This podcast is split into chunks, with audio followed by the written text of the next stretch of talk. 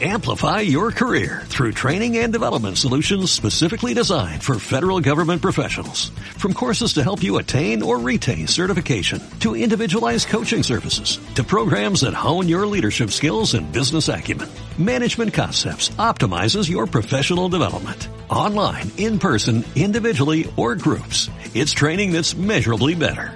Learn more at managementconcepts.com. That's managementconcepts.com.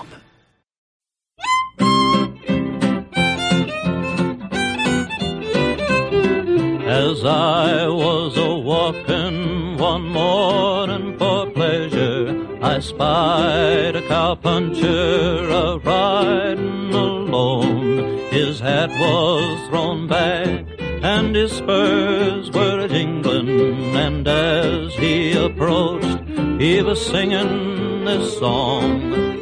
Bienvenidos a este sexto capítulo del podcast Carmenian Dallas, el cuaderno de viaje de su protagonista Carmen en la aventura americana que, que estamos viviendo desde, desde España. Por un lado, para contarnos qué tal lo está pasando, tenemos a, a la protagonista, a Carmenia. Hola Carmenia. Hola chicos, ¿qué tal estáis? Pues aquí encantados de oírte otra vez. Yo sé que vamos un poco con retraso con el, con el tema de las publicaciones. Bueno, son las vacaciones, que es lo que tiene, pero no pasa nada. Aquí estamos.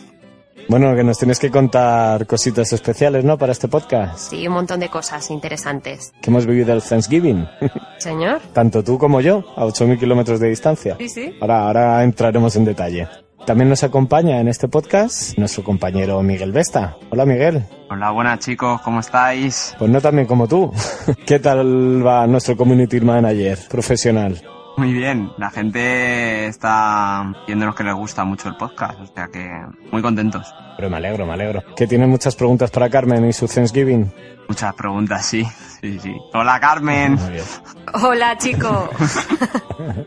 Que no habéis hablado aún. No, Bueno, deja que me presente yo ya y, y vamos a, a saco con el podcast. Yo soy el hermano de Carmen, soy Julio, arroba Sir Lanzarote en Twitter y estoy aquí con la idea de, de ir enterándome de lo que le pasa a mi hermana, que, que, que no sé nada. Así que a ver si nos puede ir contando. Además que es cierto que mi hermano no sabe nada, que es que no hablo con él nunca, solamente cuando grabamos. Sí, ¿verdad? que están muy caras las llamadas internacional. claro. Miguel, ¿tienes alguna preguntilla que le quieras hacer a Carmen antes de que nos empiece a contar ella? Sí, ya que ha estado en New Jersey, le quería preguntar si nota diferencia entre Dallas y New Jersey en la gente o en, en la forma de actuar cada uno, la cultura, no sé, ¿cómo, cómo lo ves, Carmen? Bueno, lo veo diferente, por ejemplo, la- las casas, porque en New Jersey se lleva mucho el estilo victoriano, que son casas muy, muy monas, muy monas con columnas fuera, y ya veréis fotos. Y aquí en Dallas son más tipo mansión, no, no es el mismo estilo para nada. Los barrios también son bastante diferentes, esto es muy residencial, de esto del césped perfecto y tal. Y en New Jersey es más, pues tienes tu jardín y eso, pero no está todo tan abierto como aquí. Tienes tu vallita eh, con tu jardincito y eso, y como más pegadas las casas. Aquí tienes mucho terreno. Cuando dices tan abiertos, ¿te refieres a la gente o solo a- al espacio físico? Ah, bueno, perdón. Quería, me refería a que aquí, por ejemplo, tú vas andando por la calle y hay un jardín enorme que está abierto. Tú te puedes sentar ahí si quieres, pero que pertenece a una casa. En New Jersey tienen todo muy limitado y tú no te metes en el jardín de nadie. Está, es todo como más cerrado y más como tipo adosados. No son adosados, pero que están más cerca las casitas unas de otras. Pero curiosamente habrá más, a- a- más armas en Dallas, ¿no? Yo antes entro en un jardín de un tío de New Jersey que de un tío de Dallas. No sé vosotros.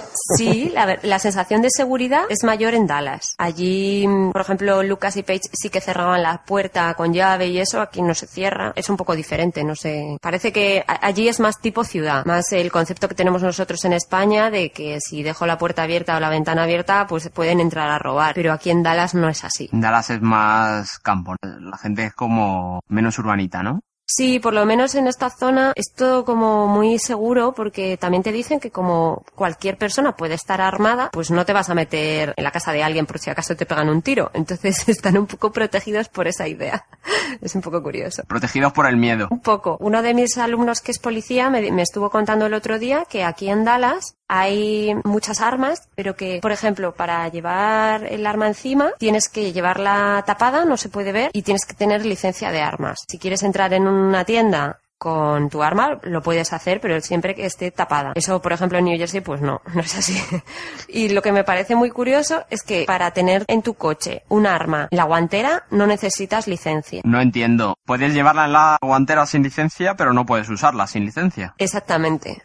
Es poco curioso. es muy curioso. Pero la licencia, ¿cuesta sacársela o algo? No, ¿O es muy simplemente fácil. ir y pagar un dinero? es muy fácil sacársela. La licencia te refieres, ¿no? Te miran si eres un psicópata o algo no estar loco, ¿no? pero al día siguiente te dan la licencia. Cuando dices te miran, quieres decir que te lo preguntan, ¿no? ¿Es usted psicópata? Creo que comprueban si tienes antecedentes penales y cosas de esas, pero Claro, no tengo mucha idea. ¿No has visto Claro. a Homer queriendo comprar el arma? Sí, sí. Que dice, tiene que esperar tres días. Tres días, yo la quiero ahora, la necesito ahora. Bueno, pero tienen que esperar. ¿No, no- no has visto eso? Sí, sí, yo sí, sí, sí. yo sí. Y creo que con eso evitan ataques de ira, de quiero matar a alguien y lo quiero matar ahora. Sí, es un poco curioso porque lo puedes comprar luego en las tiendas de deportes tipo Decathlon, pues tiene su sección de, de pistolas, de armas, de escopetas, de todo. Aquí, en Sí, New Jersey no. Claro, es que hay que aclarar que ya no estás en New Jersey. Ha sido una aventura de, de una semanita que ya ha vuelto a tus orígenes, a Dallas. Y no Sí. hemos tenido que cambiar el nombre ni nada. no, ya está, ya estoy otra vez de vuelta en Dallas. Bueno, pues, ¿alguna otra diferencia que hayas encontrado en- entre Dallas y New Jersey? Por ejemplo, Paige es, es profesora, la- mi amiga con la que estaba en New Jersey, y ella me ha dicho que allí en New Jersey no es tan fuerte la presión que tienen los padres sobre los chavales en el instituto. O sea, que eso debe ser una cosa más de, de esta zona o de Dallas, que tienen esta obsesión por ser tan perfectos, que allí no, que es más normal. De los dos institutos que hablas son públicos los dos. Sí, son públicos. Me parece curioso, por ejemplo, que Paige es profesora de inglés para extranjeros en el instituto. Sus alumnos son niños que son hijos de inmigrantes y que no tienen mucha idea de inglés y entonces ellas les dan clases en inglés. ¿Y el resto de las clases, cómo las van entendiendo? No lo sé, esto yo creo que es como una especie de clase de apoyo. No, para ir cogiendo el idioma a la vez que van estudiando. Sí. Ese es el que nos vendría bien a nosotros, ¿eh, Miguel? Claro. no vendría guay, sí. Pues nada, si queréis os vais ahí a New Jersey a la clase con los niños de 8 años y ahí mejoráis. Y grabamos un spin-off, ¿no? ¿Habéis tenido ahí pelea de profesoras de español y de inglés para extranjeros? No, no, nos llevamos muy Hay bien. buen rollo entre esos dos gremios, ah, vale. Sí, sí. ¿Algo más que quieras comentar sobre las diferencias o nos vamos directamente a las actividades outdoor? Vamos a las actividades outdoor. Actividades outdoor. Creo recordar que en el último podcast lo que comentaste es que ibas a ir a una presentación de, de la nueva tienda de la- del programa de televisión de Cake Boss. ¿Pudiste ir al final? Pues sí, era a las 4 la, la apertura de la tienda y como había ido toda la gente del programa, que estaba Buddy con, con todos sus familiares y tal, había unas colas que no os podéis ni imaginar. ¿Colas, pero para comprar o para la, la presentación que ibas a ir? ¿Iba con entrada o tú tenías que ir directamente o cómo funciona eso? Bueno, era una tienda que básicamente era el día de apertura. Yo pensaba que nos iban a dar algo de degustación, pastelito o algo. Y que va, hacías la cola para entrar dentro, hacerte la foto con los del programa y comprar una tarta o lo que tú quisieras. ¿Y dejar el currículum, Carmen? No, no, me dio mucho corte porque había mucha gente y estaban allí haciéndose la foto en plan un poco pues por cumplir, ¿no? Estuve hablando con ellos y eran muy majos. Hombre, yo creo que tienen pinta. Nosotros fuimos a las 4 que era la apertura. Bueno, pues es que había tanta gente que dijimos, aquí no aguantamos ni un minuto porque hacía muchísimo, muchísimo frío. Estábamos a lo mejor a menos 5 grados o algo así. Y entonces fuimos al lado a um, una tienda de cake pops, que no sé si sabéis lo que es. Hombre, yo sí, porque vivo contigo. Miguel, a lo mejor no. Yo sé que te cuesta mucho hacerlo. Es verdad. Julio, ¿puedes explicar lo que son? Bueno, los K-pop básicamente son, imaginaos un chupachus, una bolita de, de dulce con un palito, y con, el interior es como una especie de magdalena o algo así, y el exterior es pues algo rodeado de chocolate, chocolate blanco con tintes y, y muy decorado. Y se come en un par de bocados y está buenísimo. Yo estoy gordo por su culpa. ¿Podríamos decir que es un chupa chup sabor magdalena? Sí, se puede decir. Es como si le pones un palo a, una, a un muffin, lo pones por fuera de chocolate. Bueno, pero es más, es más cremoso, tiene, tiene crema. Es un poco con el concepto de la pantera rosa o algo así. Es, es así Bueno, sí, a mí el sabor me recuerda a la pantera rosa con un palo. Yo intento reproducirlo con un palo de fregón, hay 500 panteras rosas pero me quedo con hambre. Así que he dejado de Vale, pues podemos parar de contar cómo es porque yo no he cenado y algunos de los oyentes tampoco. Vale, bueno, pues el caso es que una amiga de Paige y de Lucas ha abierto hace seis meses una, una tienda de cake pops. Fuimos a verla y es muy chula, es preciosa la tienda, tiene un montón de cosas súper monas y la chica era muy maja. Y me estuvo contando que, claro, que desde que se enteró que iban a abrir la tienda de Cake Boss justo en la esquina, al lado de la calle donde ella tiene su tienda, pues que está la pobre que ni duerme porque piensa que, claro, que se le va a acabar el negocio y que la gente va a ir allí. Algo de fundamento tiene su duda, vamos. Estaba un poco con la duda de si el Cake Boss le iba a arruinar y estaba muy nerviosa, pobrecita, la verdad. Yo le dije que yo también hacía cake pops y que tenía yo mi, mi, negocio en Madrid de vender por encargo. Le podemos decir a la audiencia, a mi madre y a los otros dos, que pueden meterse en la página web de tus tartas y así ven cómo es un cake pop, que a lo mejor no han visto nunca. ¿Cómo era la página? Se, eh, se puede meter en www.donmadaleno.wordpress.com. Pondré el link en, el, en la página web porque es un poco complicado así de memoria que os acordéis y pedirte alguna tarta para su cumpleaños, que yo ya me la he pedido para el año que viene. Sí, es verdad. Bueno, pues el caso es que la tienda de esta chica es una monada y a mí me da mucha pena que alguien con tanta fama, pues que se cargue el negocio local. Bueno, a lo mejor no tiene nada que ver y no pasa nada porque es un público diferente, quizás. Cake Boss no hace estos dulces, entonces, pues mira, quizás ella mantiene su clientela, no lo sé. Pero es una monada, tenía unos pavos hechos, le hice fotos, ¿vale? Con golosinas. Y era como los pavos de, de Acción de Gracias, que es que eran una pasada. ¿Cuántos torsos tuyos medían? Después de ir a la tienda de la amiga, volvimos otra vez al Cake Boss y ya conseguí entrar después de una hora haci haciendo cola. Y en la cola estuve hablando con los sobrinos que también salen en el programa. Después ya dentro, pues me hice las fotos con todos ellos, así que las podréis ver. Y estuve hablando con Buddy, muy majete, le dije, soy de España, y me empezó a hablar en español, así chapurreando, muy majo. ¿Por qué no le intentaste vender ahí unas clases? Es verdad, lo, lo podía haber hecho le dije que, bueno, que yo también decoraba con tartas y que me había servido mucho de inspiración y que había aprendido muchas cosas viéndole. Y me dijo que le encantaba saber que estaba inspirando a gente también joven que empezaba en esto y que le hacía mucha ilusión y que, y que estaba muy sorprendido de que en España se viera su programa. Carmen, creía que eras joven porque ibas todavía con el disfraz de animadora. Ibas vestida de normal. bueno, es verdad. Dicen, esta niña de 17 años haciendo tartas, ¿no? Bueno, estuvo muy chulo, la verdad que os lo recomiendo si queréis ir. Lo que pasa que yo no sé si ellos van a estar ahí en esa tienda o no. Yo creo que la han inaugurado y que se han ido del pueblo. Estaba el alcalde del pueblo que le dio la bienvenida, hicieron lo típico de cortar la banda roja eh, para inaugurar el, sitio. Está toda la gente muy emocionada con que haya abierto la tienda y piensan que va a traer muchos negocios porque habrá mucha gente que venga solo para ver la tienda y ya de paso pues van a comprar más cosas en el pueblo. Entonces están muy emocionados todos. No sé, tampoco, no sé la audiencia que tendrá ese programa, pero en España tampoco que llame mucho, ¿no? Supongo que allá en América es diferente y quieren más esas tartas que aquí. Sí, es muy popular, ¿eh? Pues muy bien la inauguración, ¿no? Lo pasaste bien. Genial, sí. Pues ¿qué más hiciste? Porque creo que podemos ir directamente hasta el día previo a Acción de Gracias y nos vamos ya situando. Mm, fuimos el día anterior a Acción de Gracias, que era jueves, pues fuimos el miércoles a Manasquan, que es el, el pueblo de Paige, donde viven sus padres y donde ella se crió. Mm, Manasquan mola un montón porque está en la costa, tiene la playa a dos minutos de la casa andando y, y es una pasada la, la, playa de allí, pero se vio muy afectado con el huracán del año pasado. ¿Cuál es ese huracán? Me acuerdo cómo se llamaba, es que no sé si era Sandy. Era Sandy, ¿no? El del año pasado. El que afectó a Nueva Pues, York, ¿no? Para la sí, maratón. Exactamente, pues ese, ese ya he conocido varias personas que la casa estaba totalmente destruida por culpa del huracán. Y la- los padres de Paige estuvieron un mes sin electricidad en su casa.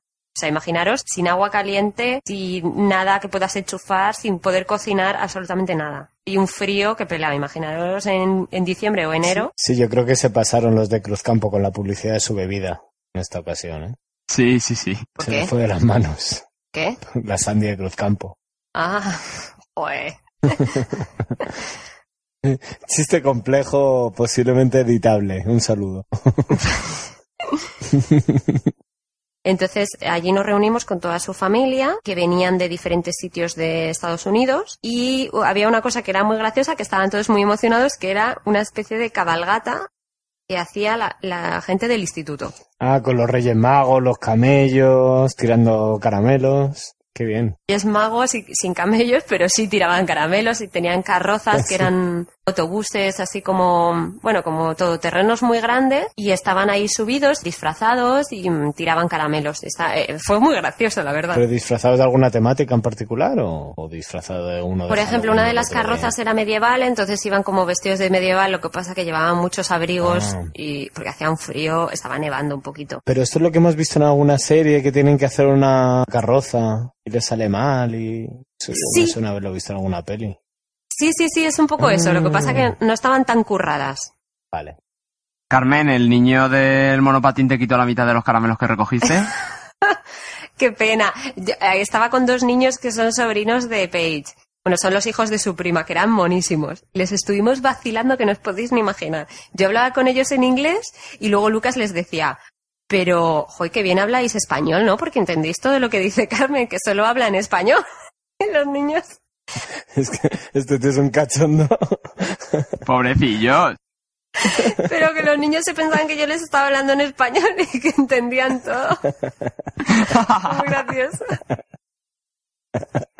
Y les estuve vacilando, por ejemplo, me ponía a hacerle una foto a uno de los niños y le decía, como en el Doctor Who, no parpadees, ¿no? Don't blink, don't blink, don't blink. Y me tiraba como un minuto y el niño con los ojos abiertos se para en paz, intentando mantenerse. Mira, qué risa, cómo les vacilamos.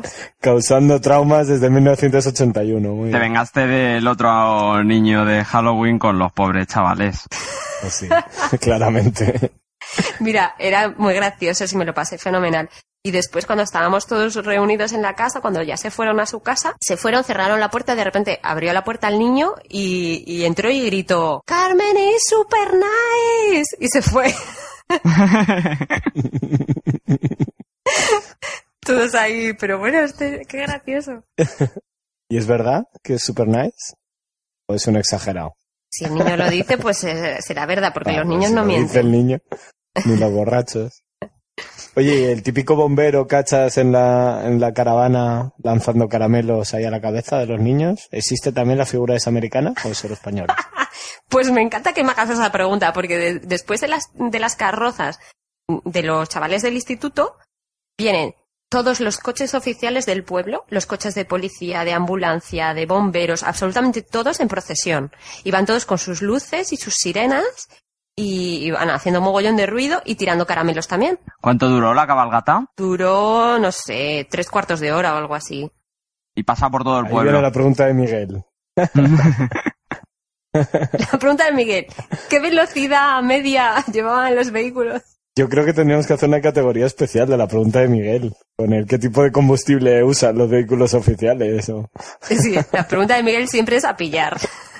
Sí, pero no la saltéis. ¿Qué tipo de combustible usan? Pues probablemente gasolina. A Vale, tope, con unos tanques de 10.000 litros. Y hasta aquí ha llegado la pregunta de Miguel. Hay que hacer cortinilla. La pregunta de Miguel. Una cosa muy graciosa es que Paige y su tía, que estaba allí, que es muy jovencita y guapísima, las dos fueron animadoras en el instituto. Entonces decían que el día de la, de la cabalgata era como el día más importante de, de todo el año. Que estaban todo el mundo súper nerviosos porque salías y el rey del instituto, como se, esto, el rey de popularidad, eso, el rey y la reina, pues salían allí, saludaban. La, la tía me decía, ay, tienes que ir, estaban todos como con muchísima ilusión. Decía la tía que un año su novio, que era el rey del instituto, que es con el que se ha casado, tenía un descapotable. Como para no, si consigues pillar al rey del instituto te tienes que casar. Eso es así en todas las pelis. Los dos son guapísimos, es una pareja de estas ideal. Y entonces iban ahí en el descapotable y ella se sentó así, iba saludando a todo el mundo y dice que se pilló un catarro increíble porque estaban como a menos 10 Claro. grados, pero ella ahí en el descapotable. Pero que le quiten ya lo bailado. Sí. Hombre, va con el rey. Hombre, yo en New Jersey sí me sentaría así a saludar en el descapotable. En Dallas no lo haría, que ya sé lo que pasó con el último que hice. Ya sabemos lo que pasa si vas en el descapotable, ¿no? Humor negro a tope. Pues, bueno, lo gracioso también es que las animadoras se ponen todas en, eh, como en cuatro hileras y hacen una coreografía con los pompones. Van poniendo letras, que son las letras del nombre del pueblo, que es Manasquan. Y de eso hice un vídeo, lo lo subiré en la página web y en Facebook para que lo podáis ver, porque era muy, muy, muy curioso. Y me dijeron Paige y su tía que ellas también lo hicieron, que es una tradición que lleva años y años y años haciéndose. Pero a- es que a ti te ganan con nada la cheerleader, ¿eh? A ti la cheerleader hace una voltereta para atrás y te dejan ya rota. A mí me encantan. Me encantan. Tú en otra vida has sido cheerleader, estoy seguro. Y a lo mejor has escrito Manasquan ya en el pasado. lo mismo. Bueno, después. toda, toda la cabalgata va hacia una hoguera que hay, que es enorme, que es imaginaros como la noche de San Juan. La gente lleva sus muebles antiguos, cosas de las que se quiere deshacer, y hacen una, una hoguera enorme, y allí, pues nada, pues se quema y tal, pero nadie salta. Todo lo que no quieres, la suegra, muebles viejos. Sí, sí. Y ahí falta la pregunta de Miguel. ¿Alguna No. pregunta curiosa sobre el fuego? No, no, estaba pensando que por eso van al final de la cabalgata los bomberos, por si acaso. Pues a lo mejor es por eso. Tiene todo el sentido, la verdad. ¿No vas a preguntar el número de pies que sube la hoguera en el cielo o algo? No, no, no, no, yo ya he hecho la pregunta de Miguel. Correcto. Muy bien. Sigue, Carmen, por favor. Vale, pues nosotros en, en la casa teníamos ahí pues como una especie de buffet de- con ensaladas, con embutidos y cosas así. Y entonces había mucho vino y yo me cogí un vaso de vino para bebérmelo mientras que íbamos por la calle para la cabalgata. Y me dijeron, ¿qué haces? Eso no se hace aquí, es que eso está muy mal visto. Y yo, bueno, pues yo voy aquí con mi vinito, me da igual. Y, pero me miraron mal, la verdad. Bueno, ahí está mal visto y aquí es ilegal, o sea que tampoco te creas que está tan mal allí, ¿eh? Es que allí también es ilegal. Claro, ahí es ilegal también. No, pero no cogiste la bolsa de papel. Claro, como un homeless. Para ver, claro. ¿Tú crees que el homeless tapa la botella porque tiene frío o porque es ilegal, Miguel? Porque está mal visto. ¿De verdad te imaginas al mendigo diciendo que no quiero que me miren mal? No quiero que sepan que bebo. Claro. Que lo intuyan, si acaso. Pero no llegaste a salir con la copa, ¿o sí? Sí, sí, pero me la bebí ahí un poco a escondidas. Y te trago, ¿no? Y la verdad que te calentaba bastante, estaba bien. Bueno, entonces después volvimos otra vez a la casa y estuvimos cenando con el buffet este que os digo, que ya que tenían un montón de tipos diferentes de, de jamón, em, de embutidos, de un montón de cosas. Que, y es como más informal y cada uno se sienta, y te sientas, hay como turnos de, ¿sabes? Uno se levanta, otro se sienta. Es, es muy informal. No es como la cena de acción de gracias, que es más, más formal de todo el mundo sentado y eso. Y lo bueno de esto son los postres, que esto a Miguel le va a flipar tenían como una especie de buffet de helados y cada uno se iba poniendo el helado de, de menta con el de chocolate, con, el, con nata montada, con guindas, con plátano, con... no sé- Bueno, impresionante. Qué guay, ¿has hecho fotos de eso? Pues de los helados creo que no hice foto. Es que creo que ese día se me acabó la batería de la cámara después de la cabalgata. Mejor tendré que ir a la próxima a probarlo. Miguel es capaz de hacerte que vuelvas, ¿eh? Para, por la foto. No, no, voy yo, voy yo, voy yo, yo la he hecho. ¿Tenías toppings para hacer el helado de mi prima Cristina? El de chocolate con chocolate más chocolate y chocolate por encima. Y con virutas de chocolate. No tanto. He dicho que no he cenado. No vale, de acuerdo. Sigue, Carmen. Vale, y, y bueno, Miguel. entonces yo como sabía que no iba a poder comer postres ni nada, pues hice dos tartas de calabaza que las podía comer yo. Y entonces llevé ahí una y al día siguiente a la cena de Navidad llevé otra. La cena de acción de gracias. Vale, lo has mejorado al final porque pensaba que habías dicho, como yo puedo comer una tarta, pues he hecho dos y he llevado una. Y la otra me la he comido yo. ¿Qué has hecho con la otra? Vale, pero no era para Navidad, era para acción de gracias. Ah, vale. Ah, Te has confundido porque es muy similar la cena, ¿no? Sí, es muy similar. Bueno, y entonces lo gracioso de esto es que, bueno, nos quedamos hasta las tantas ahí en la chimenea, súper a gustito y eso. Y al día siguiente, cuando te levantas, hay un buffet de desayuno, todo tipo buffet. Los elfos mágicos. Que los ha hecho Papá Noel por la noche, ¿no? Te levantas y está lleno de un buffet maravilloso. Sin empaquetar, pero mejor que Navidad. Vale, eso fue, fue la madre entonces, yo creo, la que lo hacía. Claro, posiblemente sí. O los elfos domésticos. Se levantaría a las 4 de la mañana para cocinaros el buffet. Estaba el buffet con todos los huevos revueltos, bacon, eh, salchichas, todo este tipo de cosas. tenían la cabalgata, esa típica de Macy's, que son unos gran- grandes almacenes que hay en Nueva York, y hacen una cabalgata gigante por las calles de Nueva York. Y entonces eso lo ponen en la tele y estos estaban desayunando viendo la cabalgata en la tele, que es por lo visto muy típico. Más que ver fútbol americano. Por la mañana no es el fútbol americano, es luego. Ah, es en la comida, ¿no? Por favor, Miguel, por favor, ¿eh? ¿Qué haces un podcast de esto?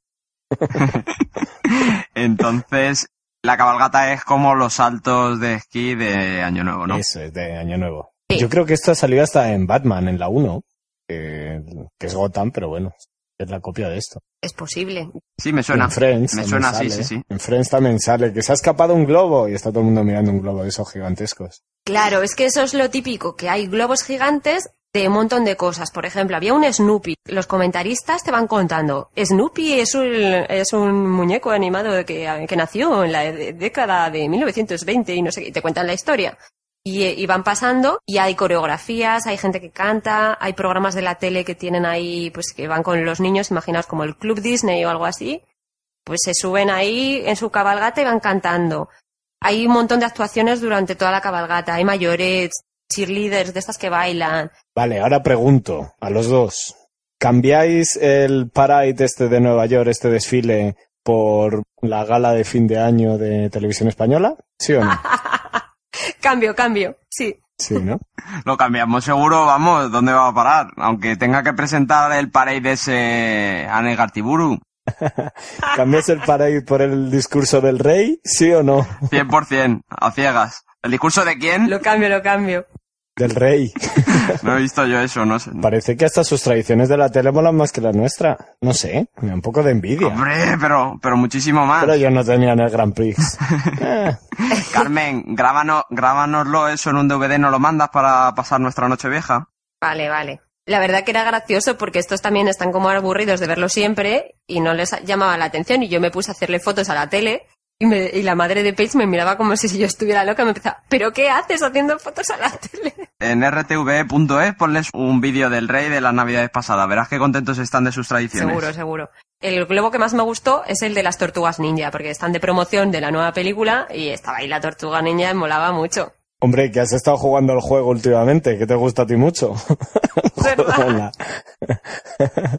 Las tortugas ninja poniéndose de moda por Carmen en España. Exacto.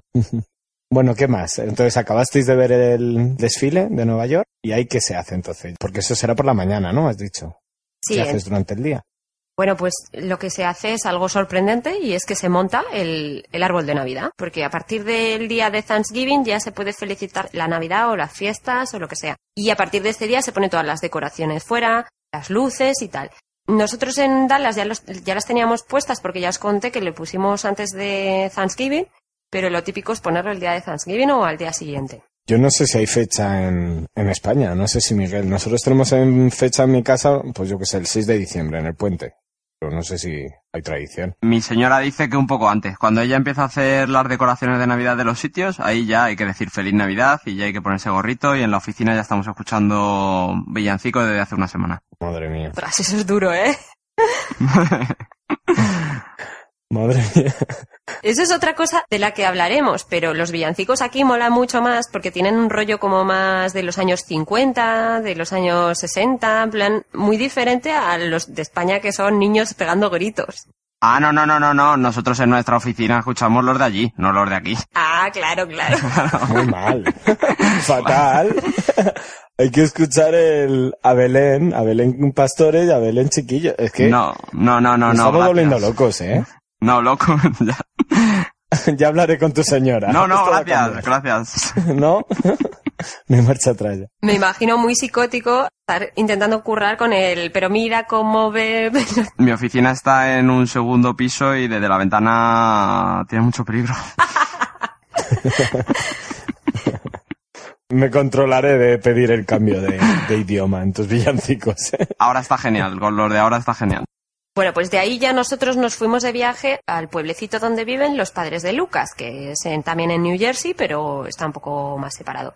Es una zona de más dinero. Bueno, el padre es pastor de una iglesia presbiteriana. Tienen varias casas di- distribuidas por Estados Unidos. Eh, Su destino es New Jersey, entonces están en esa casa. viviendo, que no es propiedad de ellos, es de la iglesia. La familia de Lucas vive muy lejos, entonces no, no habían venido para Thanksgiving, pero sí que había venido su hermano. ¿Y están muy separadas las dos casas de Lucas y de Paige?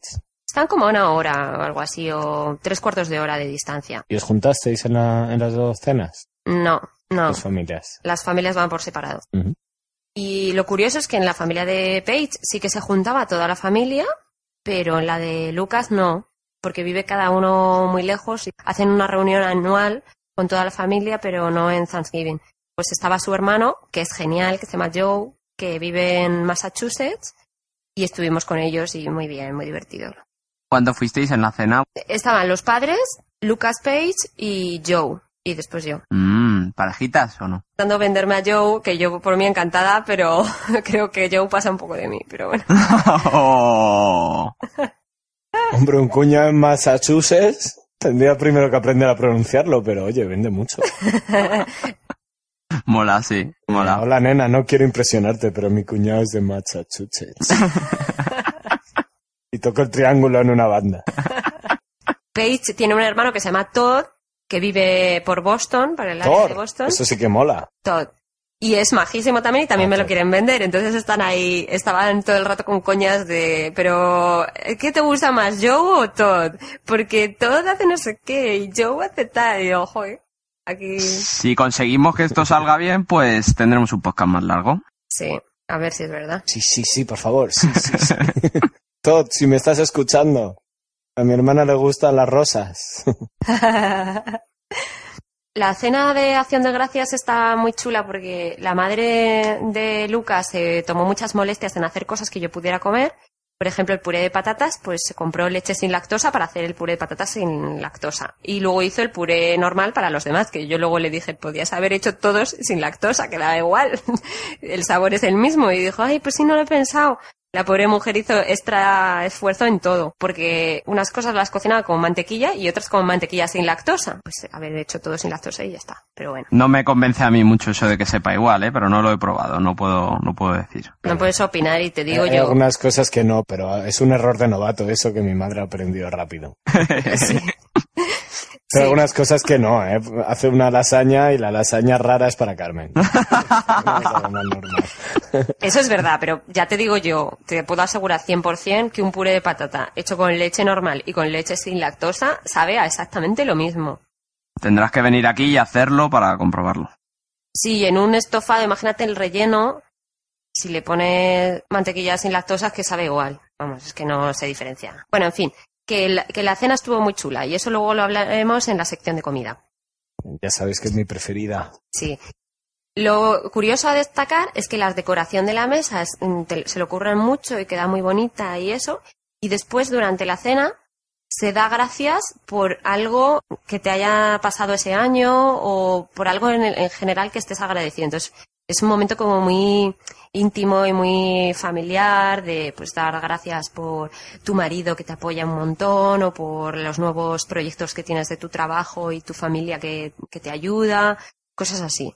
Carmen, ¿puedes compartir con nuestros oyentes tu agradecimiento? Pues sí, Seguro que era algo relacionado con Todd. No, aún no. No, yo di gracias por tener unos amigos que me estaban ayudando tanto en un momento tan difícil para mí y por tener una familia fantástica. Se refiere a, a ti y a mí. Ya, ya, ya. Sí. Y porque, por sentirme tan bien acogida con, con ellos y que saber que siempre podía contar con ellos y que estaba muy contenta de estar disfrutando de esa cena, de, de una tradición suya y, y estar ahí con ellos. Y ellos además también dieron gracias porque yo estuviera allí y daban gracias porque yo era una buena amiga y que era capaz de mantener el contacto con ellos durante años y años y años. Decían que era muy guay tener una amiga internacional y, y poder explicarles sus costumbres y compartir con ellos sus tradiciones. Quiere decir que de vez en cuando te enviaban algún paquete con regalos y todo. Bueno, sí es verdad, pero que sí que es verdad que lo comentamos siempre, que es, es malísimo manteniendo el contacto. Oye, en nuestra parte de, la cena, solo mi padre habló. Mi padre dijo un speech así en inglés que se había preparado. Gracias a todos y a mi madre por prepararlo. Además es un discurso muy bonito que, que me lo ha mandado y, y a Rosana le encantó. Pero Rosana también habló, Sí, ¿no? sí. También dio las gracias, Rosana. Sí, creo que dijo algo rápido, pero no en plan speech, sino que muchas gracias por acogernos y tal. Lo primero que dijo Rosana cuando acabó mi padre fue, ¿me puedo quedar la hoja? Como en los conciertos, los groupies. sí, Ya os digo que fue un momento muy bonito y me gustó mucho compartirlo con ellos. Y como os dije, ellos no ven el fútbol porque no les gusta. Lo que hicimos fue reunirnos delante de la chimenea y estar hablando de cosas de historias graciosas, cosas que nos habían pasado este año. Estuvimos hablando también mucho de la situación de España, alternativas económicas que podrían surgir, o sea, un poco hablando un poco de todo, de nuestras preocupaciones. Y además el hermano de, de Lucas tiene una mentalidad así como más alternativa, anticapitalismo y es un poco diferente escuchar a alguien de aquí criticar el, capitalismo. Para mí fue muy interesante. Siempre está bien cenar con un 15M americano, ¿no? estuviste... Tú le explicabas tus vivencias en el otro lado, ¿no? Pues yo les hago que no tiren la comida. Les hago que... Sí, es- estu- estuvo muy gracioso porque le estuve contando lo que se hace en la Sierra de Madrid, que es, que no sé si lo conocéis, que es lo de la moneda de tiempo que se llama la mora. ¿Lo conocéis? Banco del Tiempo se llama en Madrid. Banco de tiempo. Es en la sierra. Vamos, es el trueque de toda la vida, sí. Y, pero mi amiga Lucía vive ahora en la sierra y lo hace un montón. Mi amiga Elisa en la ciudad también. ¿Qué querías decirnos con esto? Nada, que estuve contándoles eso, que en España está empezando a funcionar y aparece como una alternativa viable. Y a Joe le pareció muy interesante. Tiene que ser muy curioso una conversación, pues entre tú que vienes de España conociendo esta realidad y la gente que está allí, cómo les llega nuestra realidad, cómo te llega a ti la suya, intercambiar culturas. Tiene que ser muy curioso porque aunque creamos que estamos en la misma sociedad, eh, hay muchas cosas distintas. Con el podcast que estamos haciendo nos estamos dando cuenta de que hay muchas cosas que en Estados Unidos no son como en España. Sí. Eh, bueno, una cosa que no os he comentado, pero que viene un poco a cuento, es que en la zona de New Jersey donde yo estaba, se le da mucha, mucha importancia a los negocios locales. Hay muchos centros comerciales, pero la gente no les gusta demasiado ir a, e- ir a esos Se protege el comercio local, ¿no? Sí, por ejemplo, en los pueblecitos estos donde os he estado, en Red Bank y en Manasquan, hay muchas tiendas locales, la gente compra local. Y cuando van a supermercado a comprar algo, buscan que sea algo local. Por ejemplo, las cervezas está ahora de moda tomar cerveza de fábricas de cerveza, pero artesanales y de cerca de la zona. Cerveza artesanal, sí. Sí. ¿Has visto la serie Por to Death, Carmen? He visto algunos capítulos. Ted Danson este tiene un negocio en Nueva York que es lo más de lo más porque su restaurante solo sirve comida que está plantada a menos de 20 kilómetros a la redonda. Que es todo súper local. Me dice, está clavando con lo que vi en la serie. Me recordó total. Pues sí, ¿eh? Es curioso que aquí en Dallas estuvimos intentando buscar artículos cowboys que estuvieran hechos en Estados Unidos y no lo conseguimos encontrar. Está todo hecho en Bangladesh, en Tailandia, en Vietnam, pero la camisa cowboy, el sombrero cowboy está hecho en Bangladesh. Capitalismo. Tu traje de flamenca. Las flamenquitas esas que se ponen encima de la tele que le vendemos a los guiris también están hechas en China, ¿eh? A lo mejor la ha hecho su familiar. Me gusta mucho que en New Jersey se se esté trabajando hacia ese lado, hacia el pequeño negocio otra vez, que yo creo que se ha ido mucho hacia Walmart y el- la gran superficie. Se lo han exportado al resto del planeta y ahora ellos se están volviendo a los orígenes. Con suerte eh, volvemos nosotros a eso también. Los pequeños empresarios como Miguel, pues mira, a lo mejor. Nah, Aquí no se, no se está yendo hacia eso, no se está protegiendo el pequeño comercio, se está no ha intentando igualar. No, claro, se está intentando igualar las condiciones y en igualdad de condiciones pues las grandes empresas tienen más fuerza, claro. He visto también relacionado con las series, en cómo conocí a vuestra madre, el odio que tienen hacia New Jersey. ¿Tú lo has notado? ¿Qué odia la gente de Nueva York a la gente de New Jersey? Buena pregunta. Cuando yo estaba aquí en Dallas y estaba diciendo que iba a pasar las vacaciones a New Jersey, todo el mundo me decía, ¿qué vas a hacer allí? Que se te ha perdido allí, que esto es, es horrible, no hay nada interesante ni nada. Y el sentimiento es bastante negativo. Bueno, pues eh, mi sorpresa es que yo, bueno, yo ya había estado en New Jersey, pero mm, mi sorpresa es que allí todo es muy chulo. La gente es muy maja. Los negocios son muy, muy chulos, muy originales. Los paisajes son impresionantes. Pero se sigue teniendo esa idea de que New Jersey es feo. Entonces yo, yo pregunté a Paige, pero bueno, pero ¿por qué todo el mundo se mete con New Jersey si New Jersey mola bastante? Y me dijo, ya, es que es la idea de los neoyorquinos, la zona de New Jersey que está cerca de Nueva York es muy industrial y es muy fea, piensan que todo New Jersey es así. Pero dice ya, a nosotros nos encanta que hablen mal de nosotros porque eso significa que ellos no van a venirse aquí a vivir. Es una buena forma de decir, todo el mundo piensa que mi casa es una mierda y nadie quiere venir a tomar algo. Luego así no tienes que limpiar.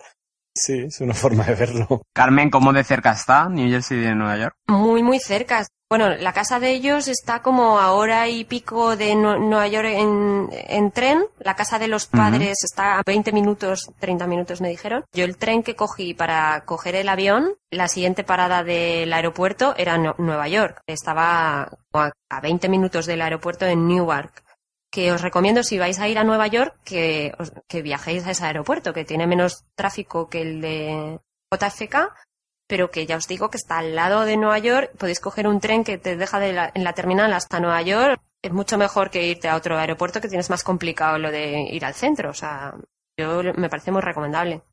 Carmen, ¿quieres comentarnos algo más? Sí, que es cierto que cuando iba en el tren, el tren va por la costa y vas viendo todo el mar. He subido fotos para que veáis vistas desde el tren, que son una pasada. Y vas por la costa, es todo muy bonito, muy bonito. Y según te vas acercando a Nueva York, empieza todo a ponerse gris, que parece que estás entrando en Mordor. Todo fábricas como abandonadas a los lados de la vía del tren. Y se ve chungo. O sea, esa zona se ve fea y chunga y con chimeneas de estas eh, soltando mogollón de humo. O sea, es, es verdad que según se va acercando es cada vez más chungo. Pero cuando te alejas es muy bonito. Entonces ya sabes por qué dicen eso de New Jersey, ¿no? Sí, pero da la sensación que los de Nueva York no van más allá, ¿sabes? Que ven solo esa zona y no les gusta. Pero que es verdad que es precioso, tiene unos bosques impresionantes, tiene el mar, la gente es muy maja, es un ambiente más relajado que el estrés de la ciudad de Nueva York.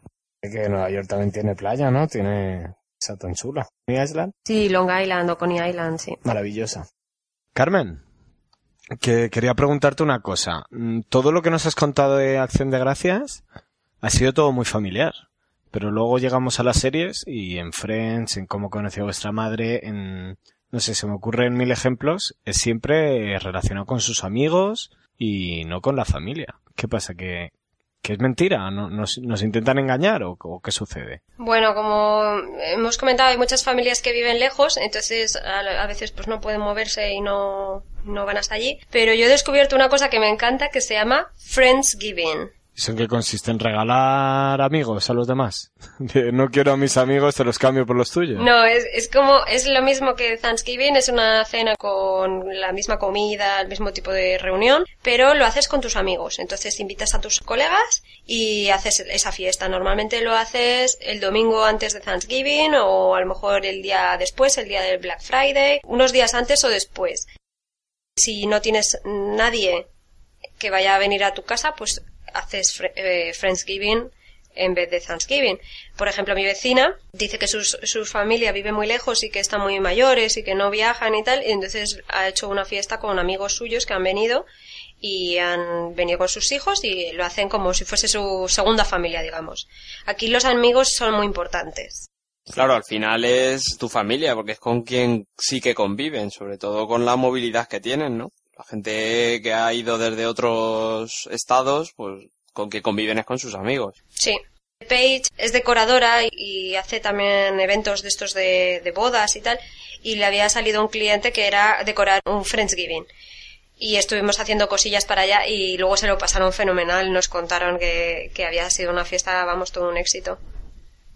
Muy chulo. Qué guay. Sí, es otra forma de vivir la acción de gracias, con, en vez de con familia, con amigos, porque imagino que mucha gente tampoco podrá viajar hasta de donde es para pasar un día con su familia. Sí, sí. Bueno, eso era todo que os quería comentar, eh, Friendsgiving, que me gusta a mí mucho. El año que viene a lo mejor podemos hacer Friendsgiving nosotros en, en Madrid. Pues sí me apetece. A eso sí me puedo apuntar. Sí. Tú sí, yo no. Yo tendría que hacer un sister and brother given. Bueno, te dejamos entrar. Vale. Puedo ser amigo de Miguel y por eso in- llego invitado. Pues entonces mantén la amistad. Vale. Hablando de amistades, si queréis eh, dam- damos paso aprovechando a un podcast amigo. Vamos a hacer un poquito de promo. Promo de cotidiano toma 44. ¿Cómo le explicamos a mi madre que es cotidiano? Bueno, tu madre ya sabe lo que es un podcast. Es un podcast semanal de noticias donde comentamos todo aquello que nos ha llamado la atención de las portadas de los periódicos, En 30 minutos. aproximadamente.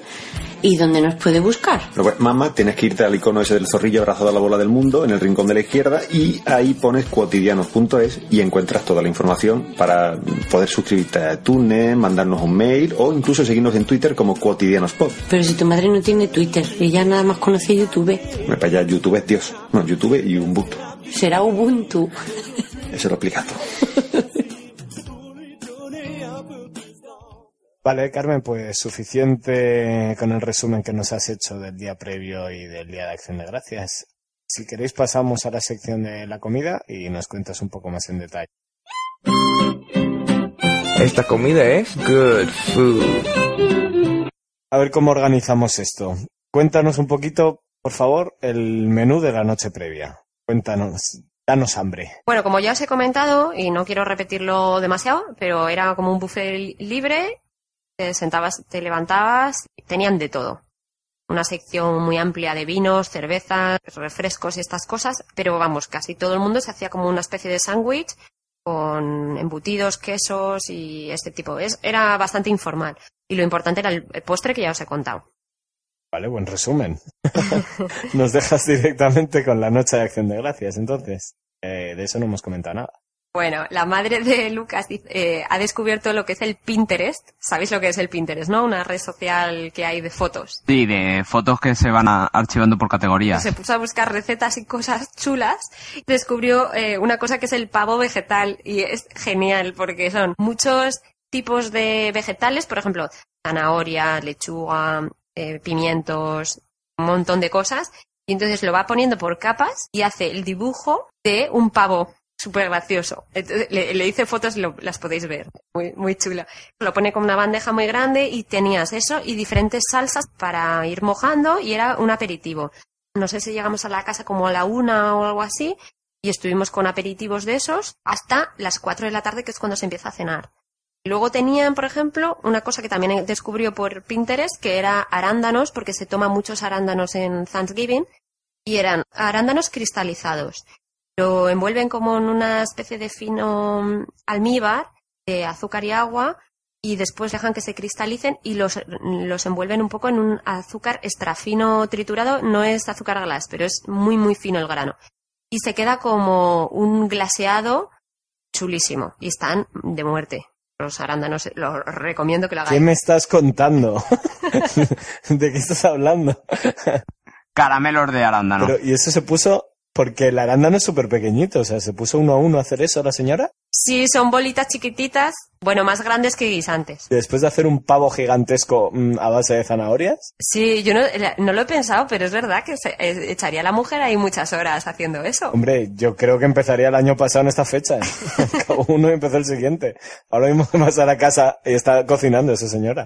Yo creo que todos teníais que haber coincidido en el agradecimiento a la señora esa con los arándanos, ¿eh?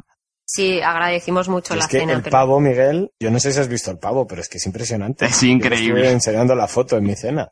Sí, sí, sí, es increíble, es increíble. Pero no tenías que haber enseñado la foto, tenías que haberlo hecho y ahí como cosa tuya. bueno, lo que no tenía que haber dicho es que lo sacó de Pinterest. tenía que haber dicho que era- es así de creativa ella. Claro, se había apuntado al tanto. Bueno, pues si os, os apetece experimentar con recetas originales, echadle un ojo a Pinterest, porque es verdad que hay muchas cosas chulas. Carmen, yo hoy he visto a alguien que había hecho la manzana cortada como si fueran patatas fritas, había puesto yogur blanco y encima medio, medio melocotón en almíbar. Parecía un huevo frito con patatas. ¡Qué guay! Estaba genial. Pero no sabía igual. No lo he probado, pero Pero no. con el hambre que tengo ahora mismo, sí. Te vale. Eso lo hacíamos de pequeños nosotros con nata montada y el melocotón en almíbar y decíamos que era el huevo frito, ¿no te acuerdas? No, yo era pequeño. Bueno, pues sí lo hacíamos. Cuando yo podía tomar nata, ya ves. Y yo, Carmen, esto no es eh, del sofá a la cocina, ¿eh? ¿Qué más teníamos? Después teníamos el pavo gigante que lo habían hecho con aceite de oliva en vez de mantequilla, muchas gracias. y entonces hacen el, el pavo, dentro del pavo le ponen el relleno que la verdad que no sé qué era. Julio, ¿qué le puso mamá al relleno? Pues mm, almíbar de los dioses, porque estaba buenísimo. No sé. ¿Pollo? no sé qué tenía. Yo creo que tiene otro tipo de carne y tiene pasas y ciruelas, tiene muchas cosas, ¿no? manzana. Verdad es que no me he preocupado en, en el tema de la receta. Lo cocinan dentro del pavo.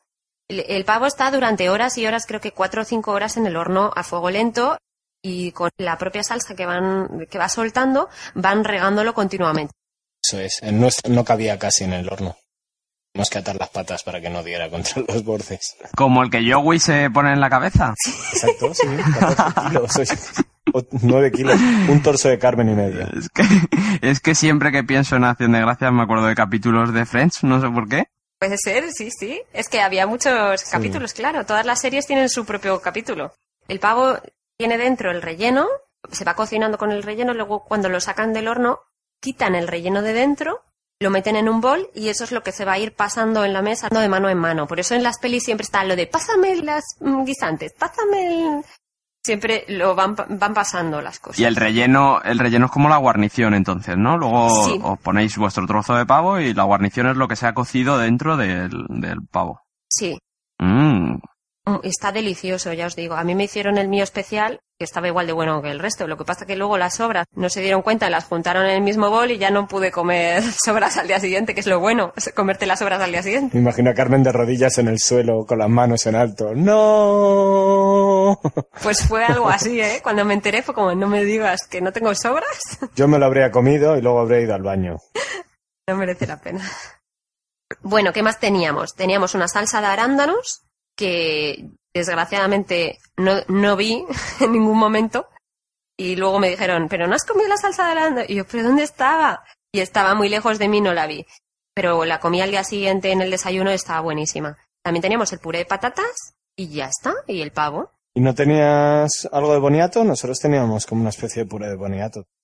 No, no, ellos Que no la hicieron gente boniato. Se pegaba por él. Sí, Oye, y la, la salsa de arándano no es una salsa como tal, es una especie como de gelatina. No va como derretida, ¿no? ¿Vuestra? esto era como una especie de compota, digamos. Tenía tropezones. Sí. Nosotros es que lo sacamos como de una lata y me dijo mi amiga Molly con la que estuvimos cenando, no, cortarlo como si fuera una salchicha, eso, cortaron rodajas. Ah, qué raro, no, no, esto era una salsa como una compota. Pero sí que me dio mucho la sensación de eso, de pásame un poquito que voy a tomar un poco más de esa salsa, déjame esto que lo pruebe, pásame esto para allá. Yo creo que es una manera además de unir como la familia, ¿no? Sí, No que normalmente se cogen su bandeja y comen delante de la tele y ya está. es verdad, porque hacen mucho eso, de cada uno cena su bola y delante de la tele y ya está. O uno se ha pillado una hamburguesa, el otro una pizza y comen así. Y ese día es un poco todo como unión, que todos colaboran, todos se pasan las cosas. El día de conocer a tu propia familia, ¿no? Yo me imagino a uno diciendo, ¿ese tío de bigote? ¿Mi hermano? ¿Conocido antes? ¿Qué me suena su... Pero es curioso que lo dices, que eso me sorprendió un montón.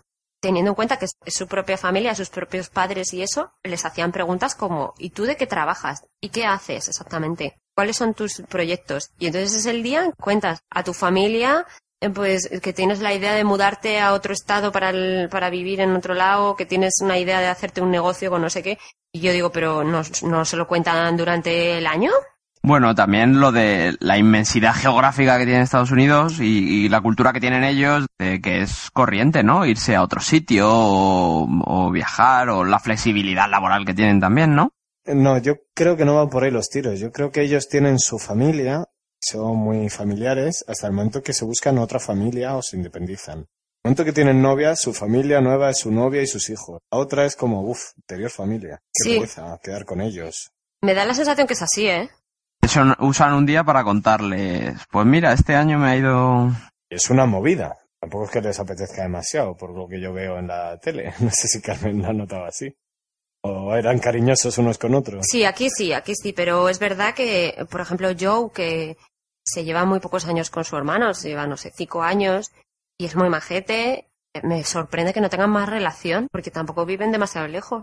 Otra cosa que sorprende mucho es que es rarísimo comer con los padres. Me decían que unos amigos suyos todos los domingos cenan con los padres, o con los suegros, o lo que sea. Y me lo contaban como algo, una locura, en plan, ¿te puedes imaginar? Y me dice Lucas, bueno, la verdad que viendo desde el punto de vista de los españoles, no debe ser tan raro. Digo, pues es que en España casi, no sé, dos, dos fines de semana de cada mes comemos con los padres o con los abuelos o algo así, ¿no? Sí, tenemos más relación familiar con eso. Pues a ellos les parece Una cosa rarísima es quedar a comer con tus padres un domingo. Es, yo creo que es muy lo que dice Julio, que es cuando ya tienes otra familia, tienes otra familia. Y ya tu familia de, con la que te has criado es, pues eso. Si la ves en el Día de Acción de Gracias y Navidad, pues ya es bastante.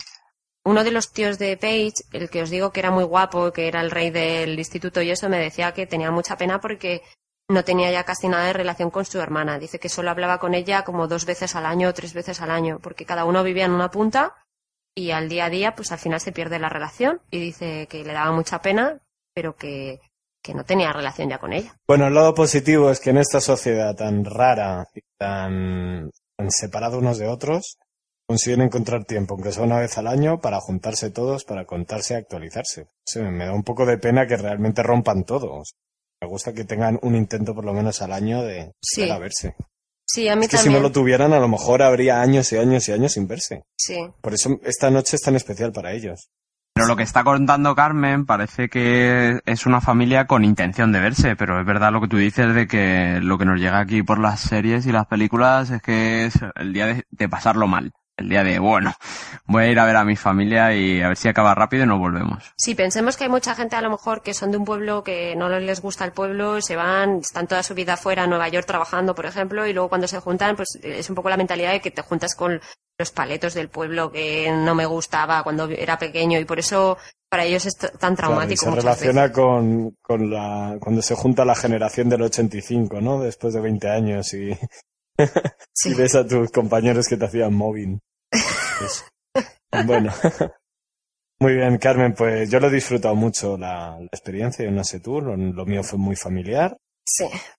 Estamos toda la familia que te acoge a ti, a la hermana que yo no conocía de su existencia hasta el otro día. ¿Cuánta gente erais en tu cena, Julio? 14 o 15, no me acuerdo exactamente. Vino mi hermana con su novio, mis padres, toda la familia que acoge a Carmen, Molly, que es una amiga americana mía, y, y mi prima Laura. Pasamos súper bien, todo, casi todo lo hablamos en inglés, muchas bromas, ya me encargué yo de eso, y metiéndonos con los azafatos y pilotos y los aviones y todo muy divertido. Luego estuvieron encantados, dijeron que todavía salió muy tradicional. Los hijos dijeron que había sido el mejor Thanksgiving de su vida. ¿Sí o qué? No sabía eso. Sí, me lo dijo Desde luego el mío, el mío sí. Me apunto yo al próximo. Mi madre no sé si va a querer hacerlo, ¿eh? Fue mucho trabajo. Rosana me dio ayer la enhorabuena en plan, es que tu madre lo hizo perfecto, era todo súper tradicional y perfecto. Bueno, mira. Luego estamos aprendiendo con el podcast. Seamos los únicos en el planeta que lo hacen. Vale, muy bien. En Thanksgiving después no había postre, ¿vosotros teníais postre? No, nosotros tuvimos la tarta de calabaza, unas especie de bollitos así de calabaza y nueces que hizo la, la novia de Dylan, Cata, y impresionante, y mi amiga también se encargó de, de una tarta de manzana, eh, el Apple Crispy se llamaba, y estaban las tres impresionantes. Qué Pero impresionantes de llorar, creíbles. Para el que no sepa quién es Dylan, que le hemos nombrado un par de veces, es el hijo de Rosana, que ahora vive en, en Torrelodones, en Madrid, y que es la persona que, eh, que nos ha cedido su voz para las cortinillas de nuestro programa. Agradecido, Dylan. Eso es. Es el que dice good food. El que pronuncia tan bien. Muy bien. Nadie se creía que fuera mi inglés, ¿no? No, no, no. Vamos a la siguiente categoría, a Curiosities vaya Supermarket. Curiosities via supermarket. Ese Black Market, Carmen, ¿qué tal ha ido? El Black Friday para mí fue una decepción muy grande. Teníamos el, el reto que nos había mandado TJ Navas de que hiciera fotos a gente loca haciendo compras. Y entonces yo iba muy, muy motivada en que iba a hacer eso. ¿Qué pasó? Ya el propio día de Thanksgiving abren las tiendas con las ofertas de Black Friday. El problema es que es cuando se generan todos los tu- tumultos de gente, toda la gente empieza a pelearse y tal. Entonces me dijeron que ellos pasaban de ir en todo el follón. Luego al día siguiente, si queríamos ir el viernes y ver el follón, había que levantarse a las 4 de la mañana para ir a hacer las colas y decían que pasaban, que, que había habido hasta muertes en anteriores años, que hay avalanchas, la gente pierde el control y, y que no querían meterse ahí, que pasaban. Entonces me dijeron que me iban a llevar, pero por la mañana. Carmen, la decepción no es el Black Market, eh, es, es tus amigos que no les gusta el riesgo. No decepción. Les- Hombre, ellos valoran su vida. Vaya con tus amigos no querer meterse a las 4 de la mañana donde matan a la gente por una videoconsola. Es increíble. Me parece una falta de respeto hacia los que nos piden los retos, Carmen. ¿No quieres ir a California? ¿No quieres morir? Hombre, exigimos algo de compromiso, Carmen, que yo evito. Lo siento, chicos, pero es que yo no puedo hacer nada. Ya no los podía mm, forzar hacia- la muerte.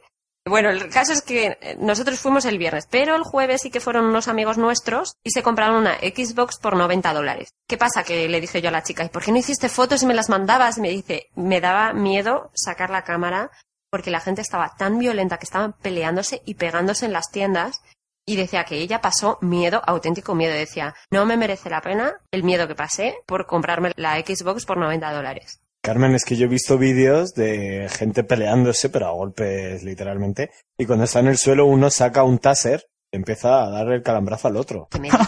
¿De verdad? Sí, o sea, muy fuerte.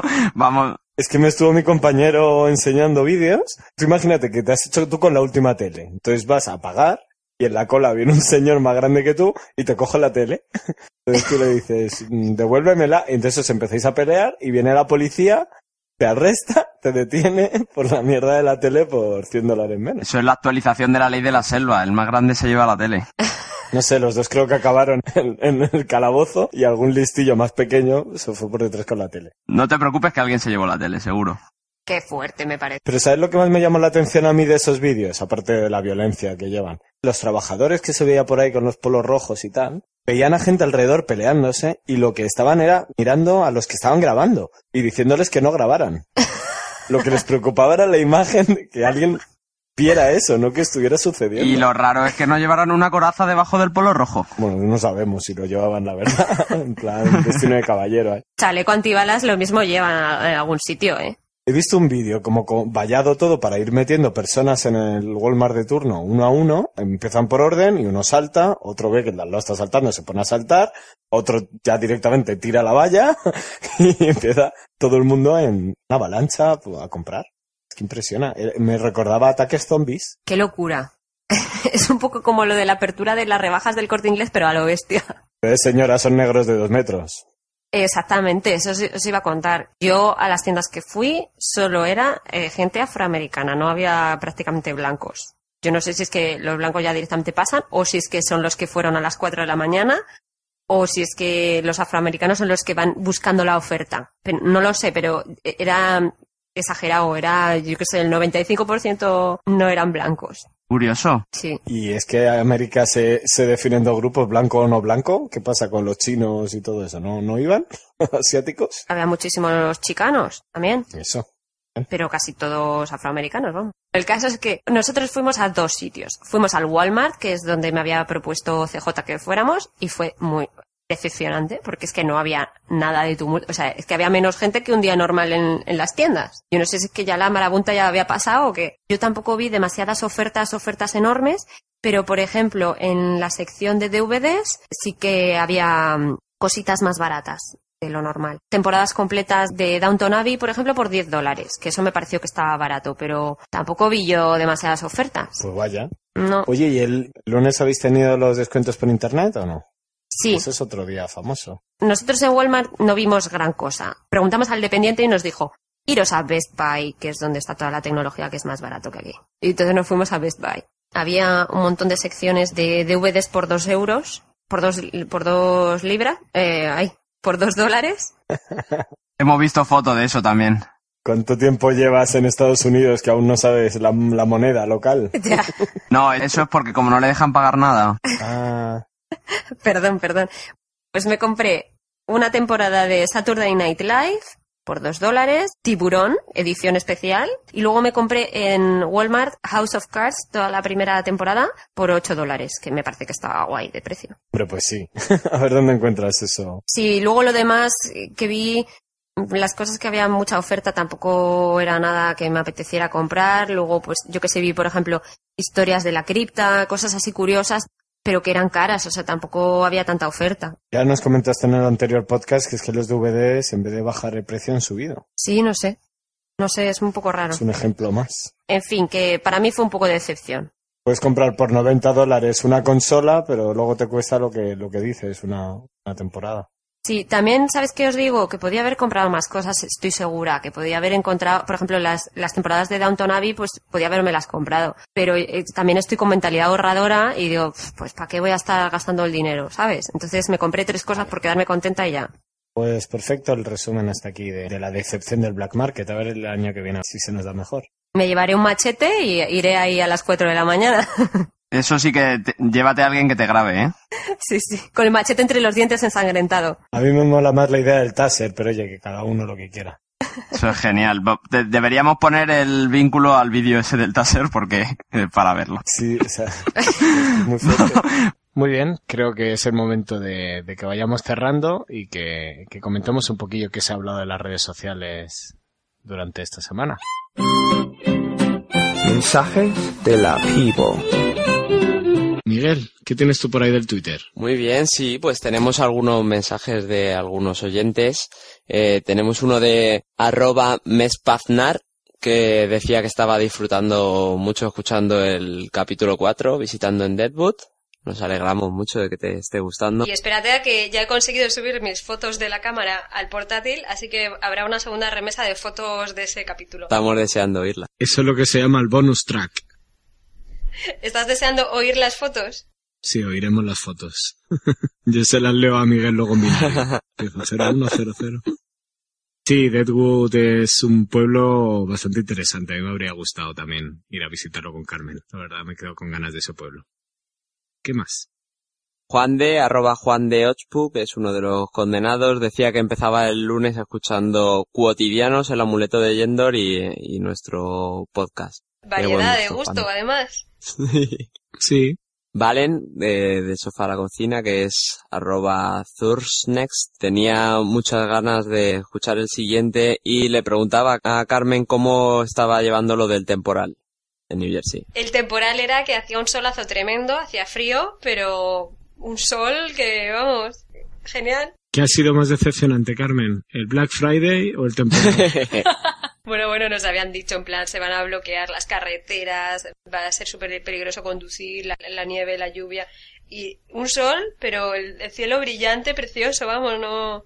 Pero eso sí, hacía frío. Han despedido ahora mismo a todos los meteorólogos americanos. También es que New Jersey es muy grande, entonces quizás las tormentas estaban en otra zona. En la zona industrial bonita. Sí, en Mordor. A limpiar el aire de- del ojo de Sauron. ¿Qué más tienes por ahí? Jesús Herrera, que es arroba Hetsu con X73, le deseaba a Carmen un good morning and happy Thanksgiving. Le decía que disfrutase de la experiencia. Parece que la ha disfrutado, ¿no? Sí, muy bien, muy bien. Ha estado genial. Me siento ofendido, ¿y yo qué? Oye, que yo también he tenido mi Thanksgiving. Ahora ya habrá descubierto que tú lo has tenido y que te felicite a ti otra vez. El problema, el problema es que la gente no lo sabía porque no habíamos publicado a tiempo. Claro. Entonces no te pudieron desear feliz Thanksgiving. Creo que tenéis toda la razón del mundo. Mía culpa entonces. Fail. Vale. ¿Qué más tienes Los por ahí? chicos de la Guardilla, que es arroba Guardilla, que ganaron el premio Bitácoras y les felicitamos desde la cuenta y nos lo agradecían. Qué majos. Me alegro un montón que les hayan dado el premio. Joder, qué guay. ¿Qué más, Miguel? Por último teníamos cuatro tweets de cuatro oyentes. Regenou, Javi Suárez, que es arroba adicto al espectáculo, Ignacio, que es arroba podtaxi, y Jorge GF79 nos decían que estaban esperando el quinto. O sea que mm, ya lo habréis escuchado si estáis escuchando ese Es que Javier me escribió que, le- habíamos dejado con cliffhanger en el último episodio y es verdad que, que tiene una respuesta bastante extensa, pero tiene que esperar a que se publique. Claro. Y cuando esté oyendo esto ya no le servirá. Claro. Me doy por aludido, que soy yo el que está haciendo ahí un poquillo de tapón. Disculpad. Nada, nada, valoramos el trabajo. si queréis que se escuche, tenéis que esperar. y con esto acabamos con Twitter por esta semana. Muy bien. Os animo a que escribáis, que para algo pagamos un community manager y, y para que nos pueda ir informando de qué, qué es lo que sucede ahí fuera. Yo por mi parte os voy a comentar un poquito la parte del Facebook, que no me voy a enrollar mucho, simplemente animaros a que nos sigáis, que cada vez tenemos más seguidores, os lo agradecemos, y ahí podéis ir comentando todas las fotillos que va colgando Carmen y, va habiendo más movimiento. Me alegro. El otro día cuando entré en el Facebook me ponía, consigue tu próximo reto, conseguir mil seguidores. Y digo yo, pero si no tenemos ni 60. ¿Qué vamos a dar? El salto a mil seguidores. Están de broma. Bueno, es un buen reto. Está a la altura de los de Gemasur. Bueno, pues yo os, os voy a contar que he descubierto el mundo Instagram, que es maravilloso, hace unas fotos estupendas con los, con los filtros estos, todo parece más bonito y más chulo. Así que os animo a que me sigáis en Instagram, que es arroba, o bueno, no sé cómo se dice, pero es Carmenia Moreno en Instagram. Y ahí voy subiendo las fotitos que estoy haciendo por aquí. Una red social más. Por si fuera poco lo que ya teníamos. No paráis de sacar cosas nuevas. He colgado algunas fotillos ya de Instagram y están teniendo acogida, sobre todo las que son del viaje de tren desde Red Bank hasta el aeropuerto, que tienen un paisaje muy chulo y ya, como os he contado, pues están en Instagram, les podéis, les podéis echar un ojo. Muy chula, sí. Miguel, ¿tenemos algún mail por ahí para leer? Sí, tenemos un mail de Valen, de Sofá a la Cocina, que nos decía, hola chicos, iba a escribiros en Twitter, Facebook o el blog, pero pensé que el mail os haría más ilusión, nos hace más ilusión, sí. Sí, sí, sí. Te puedes extender un poquito más. Confirmado además, sí. Si eres capaz de meter este mail en 150 caracteres, lo puedes meter por Twitter. Enhorabuena por el podcast. Es súper ameno y divertido. Los tres lo hacéis genial. Gracias. Cuando supe dónde estaba Carmen, le iba a poner el reto de ir a la guarida de Kevin Smith, pero ya lo hizo ella solita. Te adelantaste. Aquí cumpliendo retos. Nos hizo lo mismo a nosotros, ¿eh? Queríamos ponerle eso y ya tenía foto con, con todos ellos.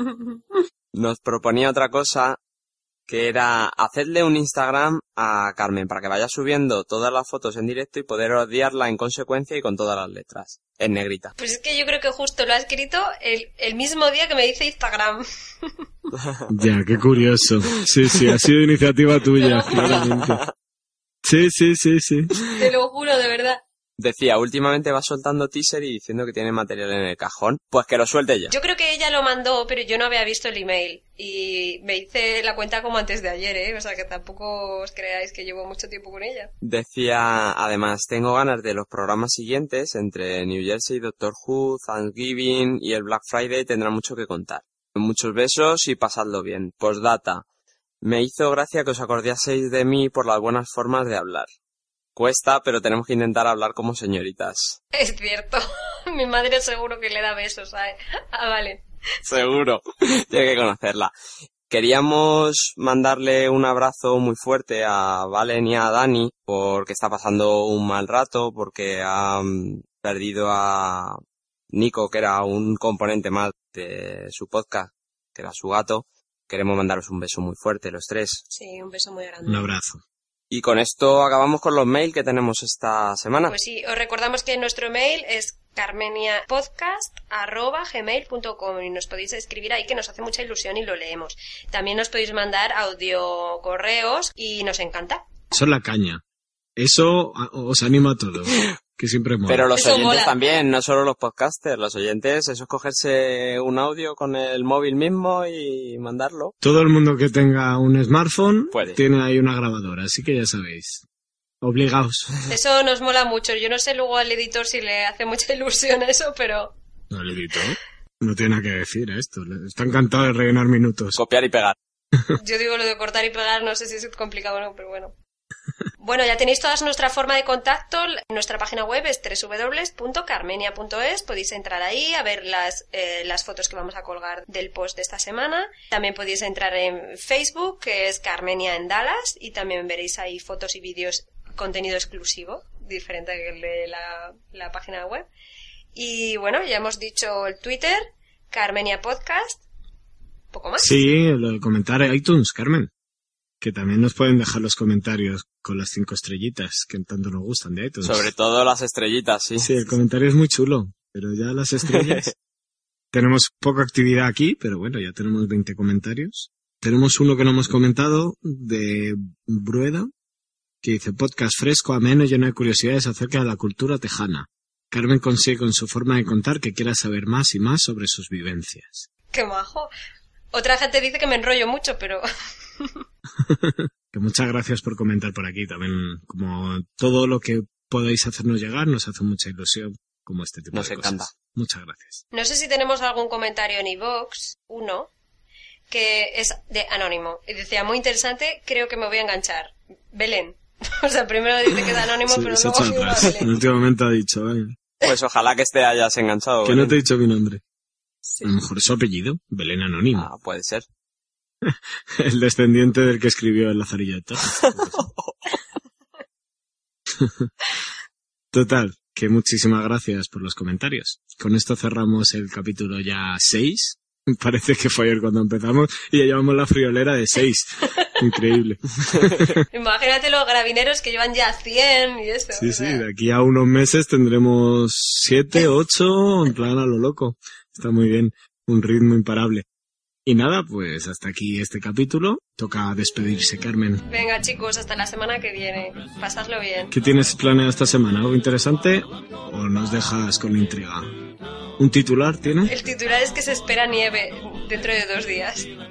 Eso es lo único que puedo decir. Bueno, está bien. No, es que como acabo de llegar, es que no tengo todavía nada planeado para esta semana. Vale. Así que no sé. ¿Y tú, Miguel? ¿Nos quieres decir adiós? Pues sí. No de forma definitiva. No, no, no, no. Me refiero ahora. Adiós, adiós. Pasad feliz Navidad, que Carmen dice que allí se dice feliz Navidad desde que se pasa el Día de Acción de Gracias, pero cuando nos escuchéis va a ser feliz Navidad de verdad. Sí. O feliz verano. Yo no sé, a este ritmo de edición. Loco. Venga, chicos, un besito. Julio, hasta luego. Oye, que déjame que me despida yo. Vale, vale. ¿Qué pasa? bueno, que Carmen quiere ir cerrando ya, señores de, de la audiencia. Perdón, perdón. Que un, sa- un saludo a todos y, y nada, comentarnos de alguna manera si os ha gustado nuestras acciones de gracia y lo que, lo que os hemos comentado de los Black Fridays tan decepcionantes. Un saludo a todos y nos vemos la semana que viene. Bueno, o la siguiente. Besito. Chao. Hasta luego. Chao.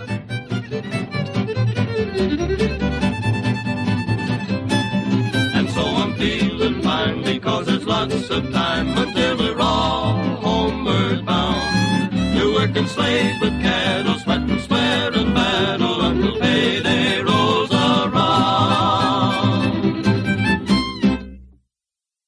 Amplify your career through training and development solutions specifically designed for federal government professionals. From courses to help you attain or retain certification, to individualized coaching services, to programs that hone your leadership skills and business acumen, Management Concepts optimizes your professional development. Online, in person, individually, or groups, it's training that's measurably better. Learn more at managementconcepts.com. That's managementconcepts.com.